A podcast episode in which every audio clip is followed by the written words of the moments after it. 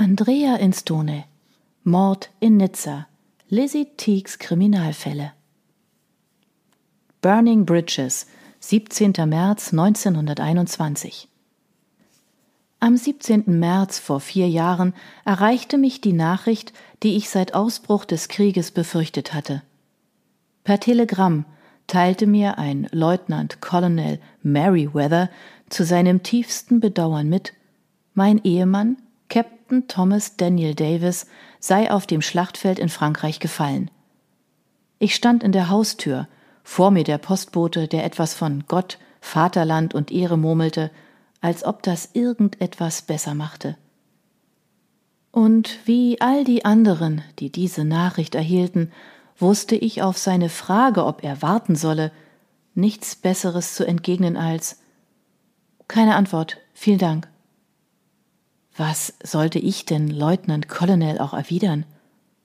Ich erinnere mich gut, wie ich die Türe leise schloss und George den alten Butler der Davis bat, Tee für meine Schwiegereltern aufzubrühen und im Salon zu servieren. Ich wartete in der Halle, bis er zurückkam. Ohne ihn und das nachmittägliche Ritual von Earl Grey, Scones und Clot Cream hätte ich kein Wort herausgebracht.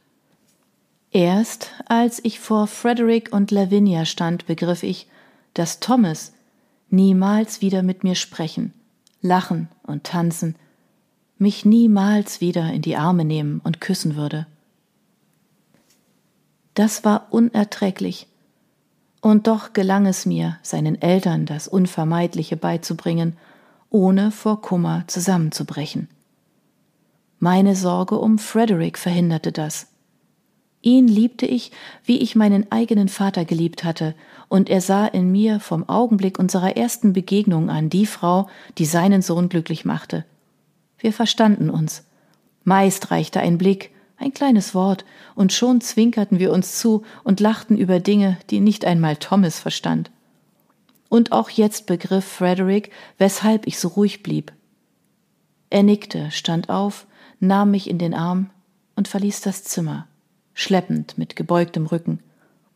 Bis zum Abend blieb er in seinem Büro, wo er Stunde um Stunde Fotografien seines Sohnes betrachtete, in dessen alten Schulheften blätterte. Gelegentlich hörte ich ihn auflachen. Öfter vernahm ich sein Schluchzen. Als er endlich herauskam, setzte er sich ins Wohnzimmer und bat seine Frau und mich zu sich. Wir sprachen über Thomas und die Dinge, die er geliebt hatte. Bittersüß war das, und ich hielt tapfer an mich. Wäre ich in Tränen ausgebrochen, Frederick hätte diesen Tag kaum überstanden. Mein Schwiegervater und ich waren uns Halt und Trost. Lavinia aber verzieh mir meine scheinbare Ruhe nicht, obwohl sie mich doch in den Jahren zuvor bei jeder Gelegenheit kritisiert hatte für meine mangelnde Zurückhaltung. Von Anfang an fand sie mich zu laut, zu wild, zu wenig damenhaft. Sie hatte sich für ihren einzigen Sohn mehr erhofft. Wenigstens einen Adelstitel hätte ich mitbringen müssen, wenn ich schon nicht reich und schön war. Sie scheute sich nicht, Thomas einmal im Beisein meiner Großmutter vorzuschlagen, er solle sich von mir trennen. Thomas war so wütend, er wäre in derselben Nacht noch mit mir davongegangen, hätte ich ihm nicht weisgemacht, mir bedeute die Missachtung seiner Mutter nichts, solange ich nur seine und Fredericks Liebe hätte. Dass Lavinia sein Verbleiben nur mir zu verdanken hatte, hat sie nie begriffen. Wir blieben also, doch zogen wir zwei Straßen weiter in unser eigenes Häuschen. Was natürlich meine Schuld war, davon war Lavinia nicht abzubringen. Überall erzählte sie, es sei meine Habgier, die nach einem eigenen Haushalt verlangte, obwohl die Geschäfte der Familie nicht mehr so gut liefen. Ihr Zorn auf mich ging so weit, dass sie zugab, weniger Geld zu haben als noch vor einigen Jahren. Wer Lavinia kannte, staunte. Und wer Thomas und mich kannte, schüttelte still den Kopf und ging seiner Wege.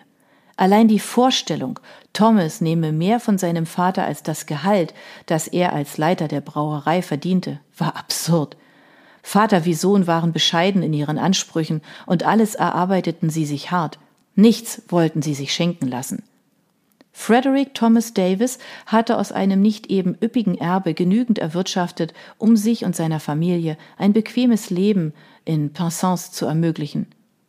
Er hatte investiert in die Eisenbahn, ebenso wie in die umliegenden Kupfer- und Zinnminen, und er hatte eine Brauerei gegründet, die schon im Sommer 1910, da Thomas und ich heirateten, als einzige Einnahmequelle verblieben war. Eine Quelle, die nur noch schwach tröpfelte, nachdem der Krieg ins zweite Jahr ging. Was Frederick nicht daran hinderte, Geld für Lazarette zu spenden und einen Verein für Kriegsweisen zu gründen, den er großzügig unterstützte. Lavinia sonnte sich in der Anerkennung, die er dafür erhielt, warf ihm aber dennoch Tag für Tag vor, er würde sie der Armut überantworten. So lange klagte und schimpfte sie, dass ich meinen Mann während seines letzten Fronturlaubs vor vollendete Tatsachen stellte. Ich hatte das Häuschen gekündigt und war zurückgezogen in die Davische Villa, was für uns alle billiger kam. Was Lavinia wieder nicht recht war, denn nun behauptete sie, ich sei mir zu fein gewesen, um mit nur einer Küchenhilfe meinen kinderlosen Haushalt zu führen. Wie ich es auch versuchte, es gelang mir in elf Jahren nicht, von meiner Schwiegermutter nur ein einziges Lob zu erhalten. Das Leben mit ihr war eine Qual. Weshalb ich nun, am 17. März 1921, am Bahnsteig stand und auf den morgendlichen Cornish Riviera Express wartete, der mich in sieben Stunden nach London bringen würde. Ich hielt es keinen Tag länger unter Lavinias Dach aus, obwohl ich kaum wusste, wie ich mich durchbringen sollte. Widerwillig hatte sie mir gestattet, meinen Schmuck behalten zu dürfen. Schmuck, der mehr sentimentalen denn finanziellen Wert hatte. Meine beiden Koffer hatte sie in ihrem Misstrauen mehrfach kontrolliert, zuletzt heute Morgen, als Mr. Jones bereits mit seinen Brauereikarren auf mich wartete. Ich denke, sie war maßlos enttäuscht, nichts darin zu finden, was nicht mir gehörte. Wortlos hatte sie sich umgedreht. In meiner Börse ruhte all mein Geld in Höhe von fünf Pfund Sterling, zwei Schilling und einem Penny. Geld, das bei äußerster Sparsamkeit und billigster Unterkunft vier Wochen hinreichen würde. Dazu besaß ich neben meinem Schmuck ein Frisierset aus Perlmutt, zwei Abendkleider, fünf Paar Schuhe, zwei Mäntel, vier Tageskleider, vier Blusen, zwei Röcke und eine Sammlung Wäsche und Strümpfe. Alles hoffnungslos veraltet und ein wenig abgetragen.